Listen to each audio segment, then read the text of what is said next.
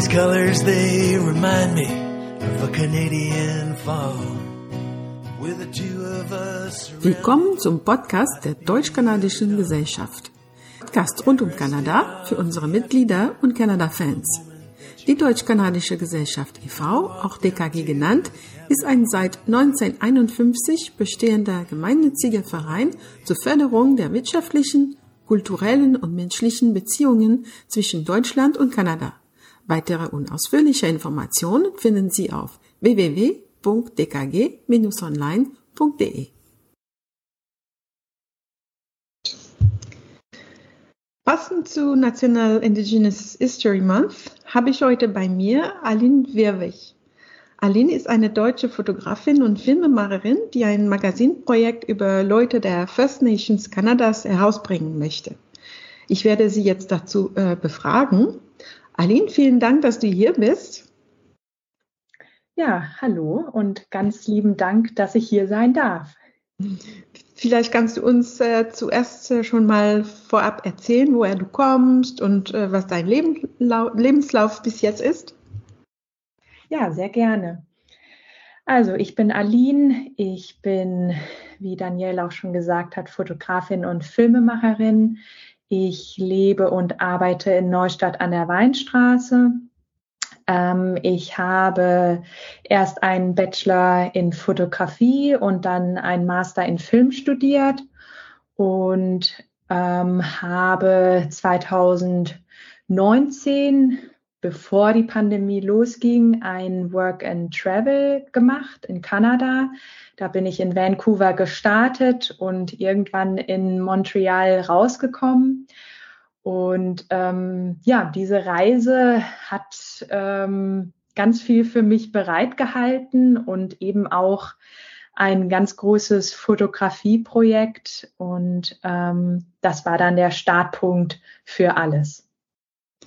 Und ähm, wieso dann Kanada? Wieso nicht äh, Australien oder Neuseeland? Wieso war Kanada für dich so ähm, faszinierend oder ja, interessant?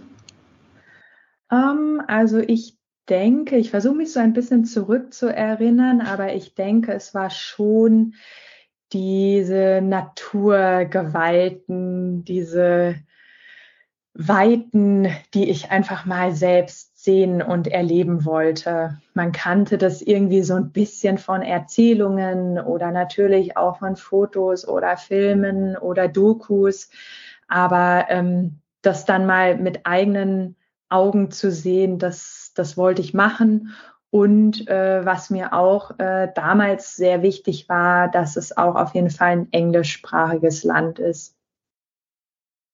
Und ähm, wie kamst du auf die Idee für dein Projekt? Und vielleicht kannst du uns auch ein bisschen erzählen von deinem Crowdfunding, auch wenn die Seite steht, aber in deine eigenen Worte.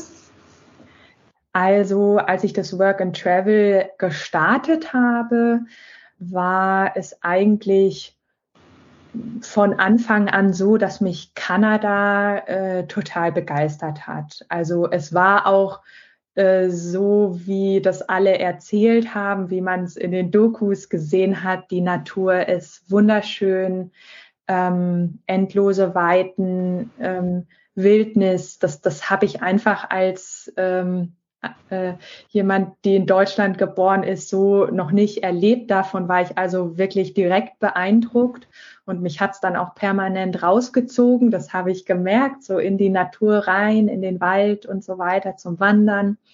Und ähm, ich habe dann eben auch verschiedene Jobs gemacht und auf einem der Jobs äh, dann äh, über zwei weitere Ecken eine Gastgeberin empfohlen bekommen. Das war die Verwandte meiner damaligen Kollegin. Und die, bei der war ich dann ein paar Wochen, durfte ich bei der wohnen und dann sagte die eines Tages, du, ähm, ich fahre morgen mit meiner Schwester in ein indigenes Reservat, äh, der Blackfoot Crossing. Das ist äh, nicht ganz so weit weg von Calgary in Alberta. Und wenn du willst, kannst du mitgehen. Ja, und dann ähm, war ich dafür offen. Ich hatte Zeit und Lust und dann habe ich mich den beiden angeschlossen Und ähm, da war ein großes äh, Begegnungscenter, Ausstellungsfläche, Museum, wie man es nennen möchte, auch mit einem kleinen Restaurant. Und da gab es einfach ganz viel äh, zu entdecken über indigene Kultur. Und da wurde das auf einmal sehr greifbar für mich. Also man ist auch erstmal mit dem Auto ähm, auf äh, Native Land gefahren und hat auch ähm, Häuser gesehen ähm, oder Tipis. Und äh, das in Kombination mit dem äh, Haus vor Ort ähm, war schon alleine sehr bewegend, was aber dann irgendwie so der, der Schlüsselmoment dort für mich war, war, als sich einer der Chiefs ähm, der Blackfoot ähm, vor uns Besucher gestellt hat. Wir waren irgendwie eine Gruppe von, ähm, ich denke, 15 bis 20 BesucherInnen und äh, uns von seinem Leben erzählt hat. Und das war eine Geschichte ähm, mit zugegebenermaßen sehr vielen Tiefen. Ähm, also da, da waren, ähm, da war von äh, Drogensucht, von ähm, Obdachlosigkeit die Rede, von, von ganz tragischen Familienkonstellationen, aber ähm, trotzdem ähm, hat man am Ende halt auch von dem Chief gehört, wie, wie glücklich er jetzt hier ist, dieses, äh, dieses Haus zu haben, wo er erzählen darf und ja, und wo er auch erzählen kann, wie er ähm, doch noch äh, sein Leben ins Positive wenden konnte und wie ihm seine Kultur und das äh, Reconnecten zu der Kultur dabei geholfen hat. Und ja, ähm, das, das war alles sehr ähm, bewegend für mich und da gab es ganz viele Stichworte, die ähm, ähm, dann so durch meinen Kopf geflogen sind. Und ich habe, glaube ich, damals eigentlich schon gespürt, ähm, dass ich da mehr wissen will. Und dadurch, dass ich Fotografin bin, beziehungsweise allgemein ähm, mich einfach über Bilder ausdrücke, äh, war das dann auch klar, dass ich mich da fotografisch annähern würde. So, und dann ähm, habe ich letztes Jahr, also 2022, tatsächlich dann auch Nägel mit Köpfen gemacht und ähm, habe ein Flugticket gebucht, habe ganz viel recherchiert über indigene Kultur, speziell in Kanada und habe mir ein Konzept überlegt, äh, welch, auf welchen Teil möchte ich mich fokussieren. Es ist ja ein riesengroßes Feld, man kann ganz verschiedene Schwerpunkte legen und da gilt es, viele Entscheidungen zu treffen. Und ähm, ja, und dann war ich für zweieinhalb Monate zum Fotografieren dort. Und aus den Ergebnissen, die elf Protagonistinnen, die ich da treffen durfte, soll jetzt ein Magazin entstehen. Und äh, für dieses Magazin äh, habe ich gerade eine Crowdfunding-Kampagne am Start. Nach welchen äh, Kriterien hast du die Leute ausgewählt und wie hast du sie kontaktiert? Ja, das ist eine sehr spannende Frage, wie sich das ergeben hat. Ich habe mir gedacht, ähm, mit meinem nicht indigenen Hintergrund muss ich es ja irgendwie schaffen, ähm, eine Verbindung zu meinen Protagonistinnen aufzubauen und auch vor allen Dingen Vertrauen ähm, herzustellen. Und ähm, was, was mich immer schon begeistert hat, das ist alles rund um Kleidung und auch um, um Mode. Und dann habe ich äh, primär geguckt, noch in der Recherchezeit, als ich noch in Deutschland war, vor der Fotoreise, ähm, wie, wie wird heutzutage eine indigene Kultur beispielsweise in der Kleidung, in Streetwear auch ähm, in, im Modedesign ähm, übersetzt? Gibt es Designer, äh, die das interpretieren? Gibt es sowas überhaupt? Ähm, und ähm, das war also so der, ähm, der, der Schwerpunkt. Ich, ich nenne es auch manchmal so die, die kreativen Köpfe, aber ich habe speziell ähm, mich auf die äh, traditionelle Kleidung, die Herstellung davon und auch wiederum den Schritt weiter der Übersetzung ins äh, Modedesign geguckt.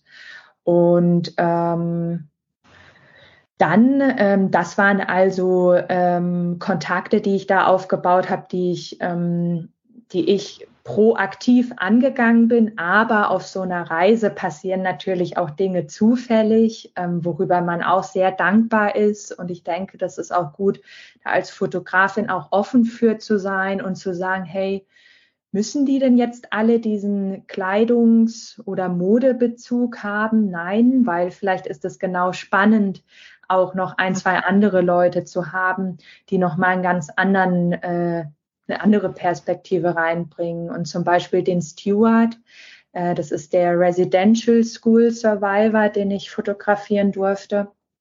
Den habe ich ähm, auf einer Powwow-Zeremonie kennengelernt. Und zwar ähm, war ich da den ganzen Tag in Kamloops, also auch in British Columbia, nicht, nicht so weit von Vancouver weg. Und ähm, habe hab mir diese Zeremonie einfach mal angeguckt. Das ist ja eine ganz wichtige Zeremonie in der, in der mhm. Kultur. Und ähm, habe aber irgendwie nicht so, bin nicht so richtig zum Fotografieren gekommen. Es hat sich nicht richtig was ergeben. Aber kurz bevor ich schon abends wieder gehen wollte, ähm, stand auf einmal Stuart vor mir und fragte mich, was, ähm, was ich da mit meiner Kamera hier mache. Und dann habe ich ihm so ganz kurz erzählt, ähm, ja, dass ich dieses Projekt gerade fotografiere. Und dann sagte er, ob ich nicht morgen nochmal kommen will und äh, dann könnten wir Fotos machen von ihm. Ne? Also das, das ja. war ein riesen Glücksfall und mhm. ähm, für seine Offenheit ähm, bin, ich, bin ich unendlich dankbar. Also gerade die, die Geschichte ähm, eines Residential School Survivor ist so äh, hart und auch irgendwo düster, wie es nur sein kann. Und, und so jemanden zu treffen im Rahmen von so einem Projekt, also ähm, das, das, das gibt mir schon noch, ehrlich gesagt, Gänsehaut. Das glaube ich gern. ähm, erzähle uns von den faszinierendsten Persönlichkeiten, die du getroffen hast. Also ähm, ganz klar kann ich sagen, alle äh, der elf äh, Protagonistinnen, die ich getroffen habe, sind der Hammer sind inspirierend, sind auf ihre Weise wunderschön und haben ähm, ganz viel zu erzählen und viel auszudrücken. Ne, da komme ich jetzt wieder zurück auf die Kreativität, die irgendwie über ihre kreative Arbeit, ihre Kultur und ähm, ausdrücken wollen, für Sichtbarkeit kämpfen. Also ich kann jetzt ein paar rauspicken. Das soll aber nicht heißen, dass die anderen, die ich jetzt vielleicht nicht erwähne, ähm, weniger wichtig sind. Also wer mich sehr nachhaltig beispielsweise beeindruckt hat, das sind äh, Jolene und Patrick. Das sind die beiden Gründer äh, der weltweit einzigen Modelagentur für nur indigene Menschen, die nennen sich Supernaturals Modeling, sitzen in Vancouver. Und die beiden, die sind wirklich so ein bisschen das Dream Team. Und ähm, er ist Fotograf und äh, sie ist ehemaliges Model. Und ähm, ja, ich glaube, viele bezeichnen sie dort auch als Community Leader. Also ähm, sie ist sehr engagiert, was so Nachwuchsförderung ähm, indi junger indigener Menschen anbelangt und engagiert sich unglaublich. Also sie hat irgendwie eine Basketballgruppe, sie, sie hat die Modelagentur, also sie hat total viele Schützlinge. Und ähm, das finde ich doch sehr beeindruckend. Also sie hat mir dann auch ähm, im Interview, ich habe dann hinterher nur sie interviewt, ohne den Patrick. Das hatte sich leider nicht anders ergeben oder was heißt leider, aber so hat es sich eben ergeben. Ähm, ja, hat sie mir erzählt, wie ähm, ähm, wie viel ihr das gibt, diese Arbeit, ähm, aber sie ist da eigentlich sehr bescheiden geblieben, ähm, obwohl sie, glaube ich, für, für ganz viele andere indigene Menschen ein absolutes Vorbild ist. Und ich glaube, gerade wenn, äh, wenn Menschen wirklich so traumatische Erfahrungen gemacht haben oder vielleicht ohne die Eltern ähm, aufwachsen, ähm, was, was durchaus oft vorkommt, äh, so wurde es mir erzählt, dass es umso wichtiger ist, wenn es so ähm, Vorbilder gibt. Mhm. Und das, ähm, das ist sie definitiv. Das ist schon sehr beeindruckend, wenn sie erzählt. Und äh, ja, ich habe vorhin schon von Stuart erzählt, der, der Residential School Survivor ich glaube, dieses Interview, was ich damals mit ihm geführt habe, das, das werde ich nie vergessen. Da hat er ähm, mir seine Lebensgeschichte erzählt. Ähm, wir haben am Ende einfach beide geweint, äh, weil das so emotional war, ähm, das wirklich so aus erster Hand ähm, so, so zu hören. Das ist halt was anderes, wie irgendwie so ein trockenes Geschichtsbuch zu lesen und zu denken, ja gut, das klingt jetzt alles für mich so theoretisch, aber so jemanden äh, wirklich persönlich sprechen zu können, Fragen stellen zu können, zu sehen, okay, wie artikuliert er sich, ähm, das ist schon, das ist schon sehr bewegend. Also ähm, er war da auch wirklich sehr offen äh, in dem Interview und, und hat, auch, hat auch gesagt, ähm, dass er es so schade findet, dass, dass seine Geschichte nicht wirklich ähm, äh, gehört werden will. Also er, er wünscht sich wirklich, das ist so, so ein frommer Wunsch, erstmal, dass man ihm zuhört. Klar stehen da dann im nächsten Schritt, das hat er auch so benannt, steht da auch im Raum eine, eine, ähm, äh, ein, eine, eine geldliche Entschädigung für, für den Missbrauch, dem, dem man ihnen angetan hat und so. Aber im, im ersten Schritt, so habe ich ihn zumindest verstanden, ähm, wünscht er sich gesehen und gehört zu werden. Und da, ähm, das hat, hat mich dann natürlich auch bestärkt, so in meinem Projekt. Da habe ich dann gedacht, ja super, das, das kann ich machen. Ich bin Fotografin, ich kann Bilder machen, ich kann ein großes Projekt starten und ich weiß auch, wie einflussreich Bilder sein können. Mhm. Und, ähm, und ähm, ist eine nächste Kanada-Reise schon geplant und wenn ja, wo? Ja, ähm, für mich geht es jetzt erstmal in den Urlaub. äh, nächste Woche ähm, fliege ich wieder für drei Wochen nach Vancouver. Ähm, meine Kamera, äh, meine digitale und meine zwei analogen Kameras, die gehen auf jeden Fall mit mir mit. so viel steht fest.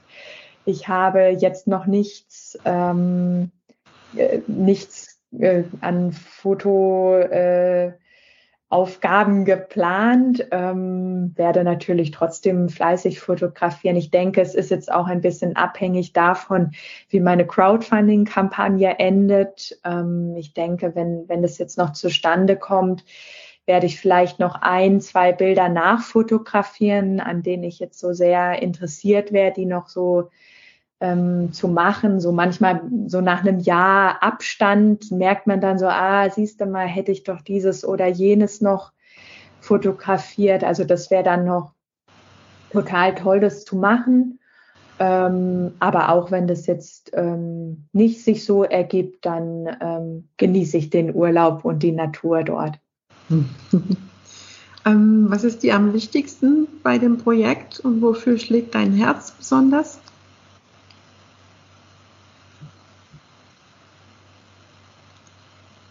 Also das Wichtigste ist mir, dass meine Protagonistinnen strahlen dürfen. Ähm, das Wichtigste ist mir, dass sie gezeigt werden. Das ist im Grunde deren Projekt, wenn man mhm. ausdrücken möchte.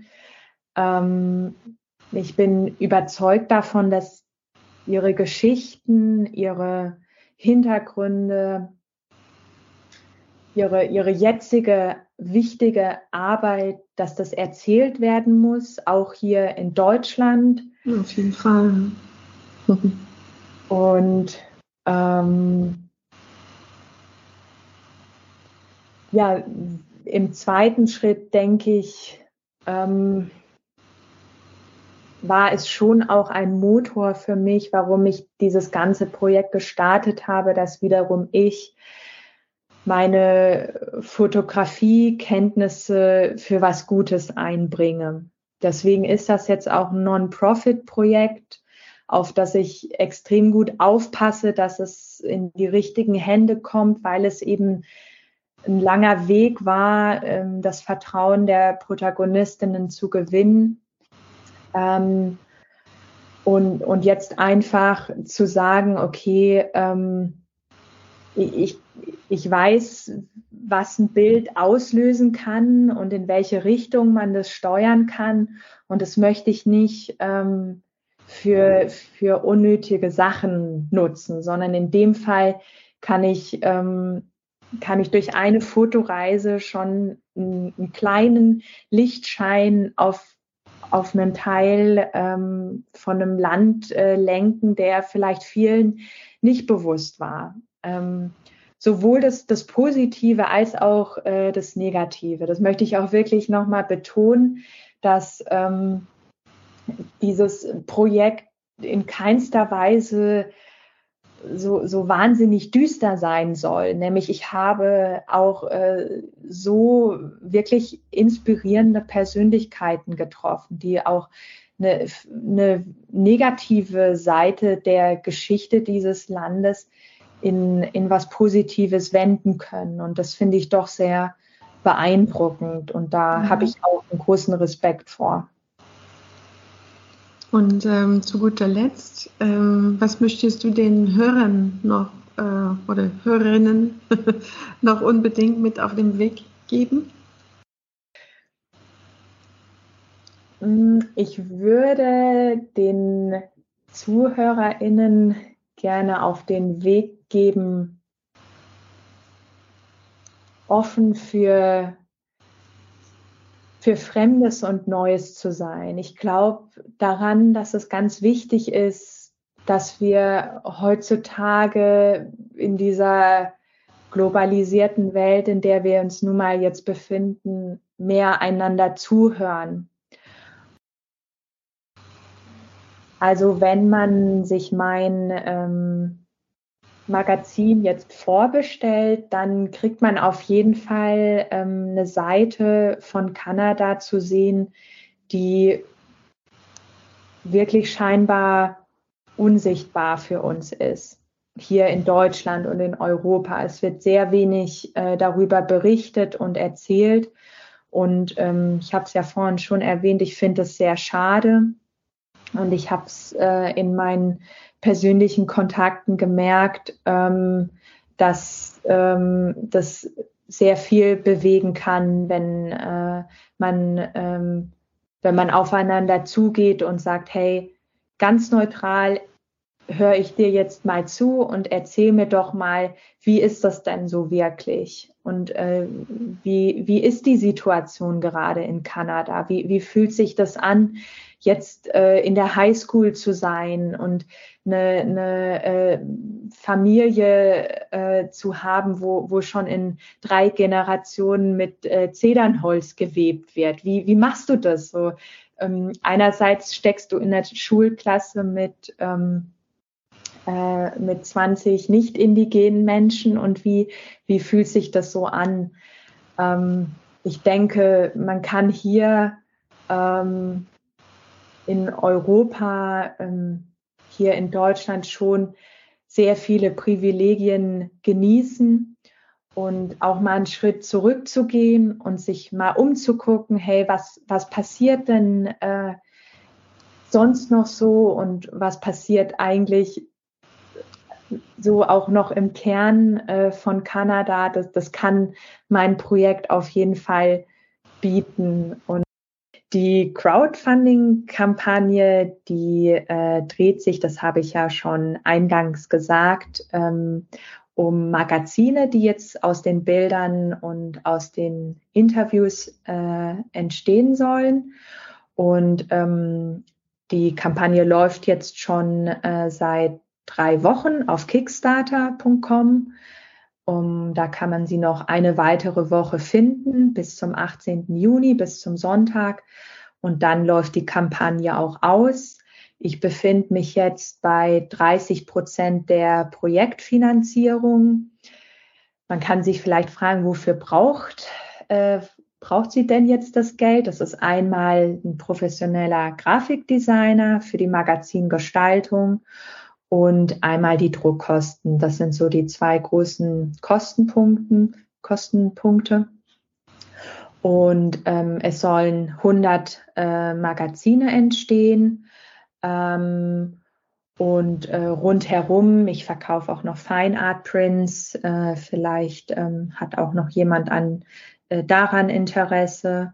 Und es gibt auf der Kickstarter-Seite ganz viel Informationen. Ähm, ich habe jetzt klar hier schon im Podcast ein bisschen was erzählt. Auf Kickstarter stehen noch mal ein paar andere Aspekte. Und äh, man kann auch auf meiner Website alinwirwig.de eine Leseprobe sich anschauen. Da habe ich den Tagen ähm, interviewt ähm, und das kann man sich jetzt vorab schon mal durchlesen. Da kriegt man also einen Eindruck, wie hinterher das Magazin aussieht, ähm, wie so ein Interview sich lesen lässt. Ähm, der Tagen, der äh, ist ein Model und auch ein äh, Student äh, für indigenes Recht. Der wird später also mal äh, Rechtsanwalt. Ähm, total spannend und ähm, freue mich schon, so seine, äh, seinen Werdegang jetzt zu beobachten. Der ist noch relativ jung, Anfang 20. Da kommt, glaube ich, noch sehr viel Tolles auf ihn zu. Ja, und es, es würde mich freuen, wenn sich noch der oder die ein oder andere finden lässt, äh, die mich unterstützt, ähm, diesen Traum des Magazins zu erfüllen. Ähm, das ist ein Herzensprojekt ähm, und ich stehe da mit, mit voller Leidenschaft hinter und dass ich jetzt so ein Netzwerk an, an indigenen Menschen habe, darauf bin ich stolz und ähm, ich möchte es gerne teilen. Ähm, dafür, dafür mache ich das auch. Dann äh, bedanke ich mich sehr bei dir für deine Zeit und äh, wir drücken natürlich die Daumen, dass es ähm, das, Ziel, das Ziel erreicht wird für dein Projekt und dass, äh, dass wir das mal sehen können weil das ist sehr interessant und bestimmt ganz tolle Leute da drin und ähm, da freuen wir uns schon, das ähm, blättern zu können. Also alles, alles Gute. Dankeschön und vielen Dank, dass ich hier sein durfte. Ich danke dir. Folgt uns regelmäßig auf Social Media und schaut auf unsere Website www.dkg-online.de, um nichts zu verpassen. Vielen Dank fürs Zuhören und bis bald für mehr Kanada.